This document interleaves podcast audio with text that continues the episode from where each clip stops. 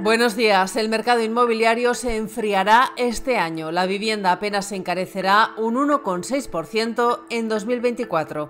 En un minuto les damos todos los detalles. Además, Ferrovial ha comunicado al regulador bursátil de Estados Unidos su intención de cotizar en el Nasdaq y Tino Fernández, redactor jefe de Expansión, nos va a contar cuáles serán los próximos 20 unicornios españoles.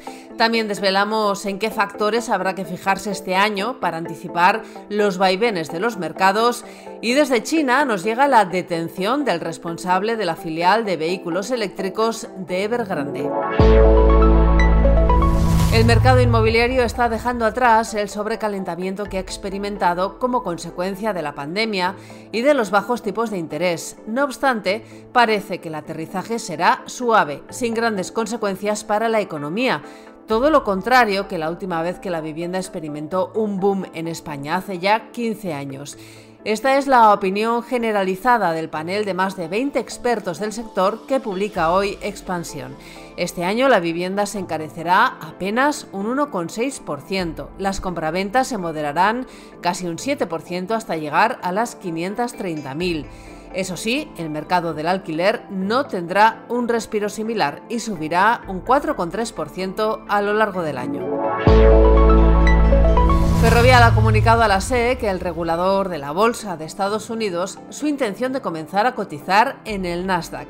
El grupo fundado por la familia del Pino trabaja desde hace meses con sus asesores financieros y legales para que el toque de campana sea posible antes de que finalice el primer trimestre de este año. El grupo, con sede social en Ámsterdam, prevé que los nuevos títulos comiencen a cotizar a precios similares a los de las bolsas europeas. Ferrovial cerró la semana pasada en el Euronext y en el IBEX 35 a 33,3 euros por acción. Y hoy en Expansión les estamos contando cuáles serán los próximos unicornios españoles. Tino Fernández, redactor jefe de Expansión, buenos días. ¿Qué nombres aparecen en esa lista?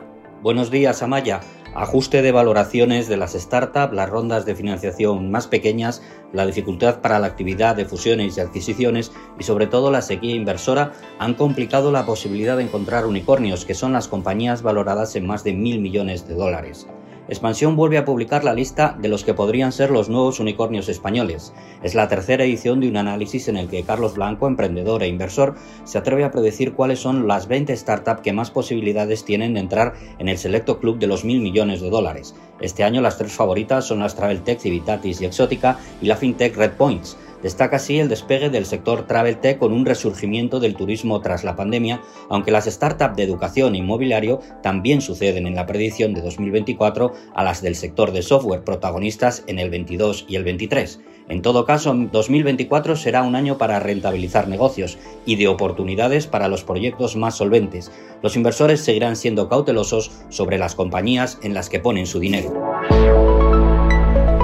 Hoy también analizamos qué factores serán los que moverán el mercado este año. Los expertos explican que habrá que fijarse especialmente en los tipos de interés, el rendimiento de la deuda, la resistencia de las bolsas y las grandes tecnológicas. Además les contamos que la factura por la quiebra de las ocho autopistas radiales en 2018 va a ser sensiblemente mayor que la prevista inicialmente por el Ministerio de Transportes.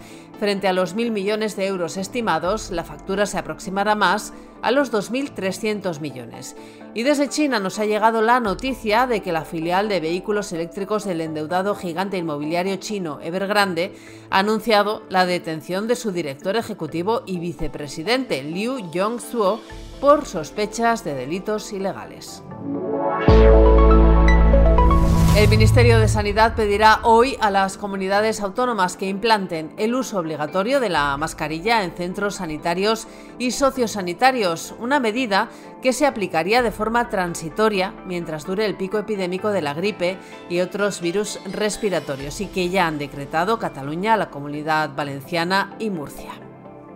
Y el gestor del sistema gasista en Agas ha declarado el nivel cero de operación excepcional a partir de hoy ante el incremento extraordinario de la demanda de gas natural que se prevé por una ola de frío, aunque ha señalado que las existencias almacenadas permiten atender ese aumento y garantizar la seguridad del suministro.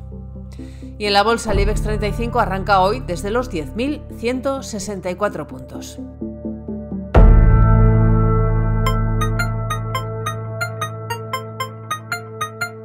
Financial Times nos cuenta esta mañana que los grandes bancos de Estados Unidos esperan que este año aumente su exposición a los préstamos dudosos. Pronostican que los beneficios cayeron en el último trimestre de 2023 a causa de impagos y por el impacto de los altos tipos de interés.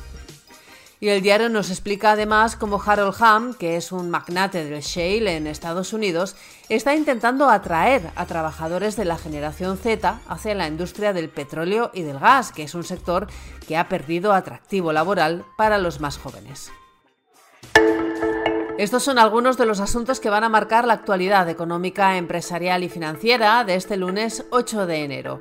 Soy Amaya Ormaechea y han escuchado la primera de Expansión, un podcast editado por Raquel Moreno y dirigido por Amparo Polo.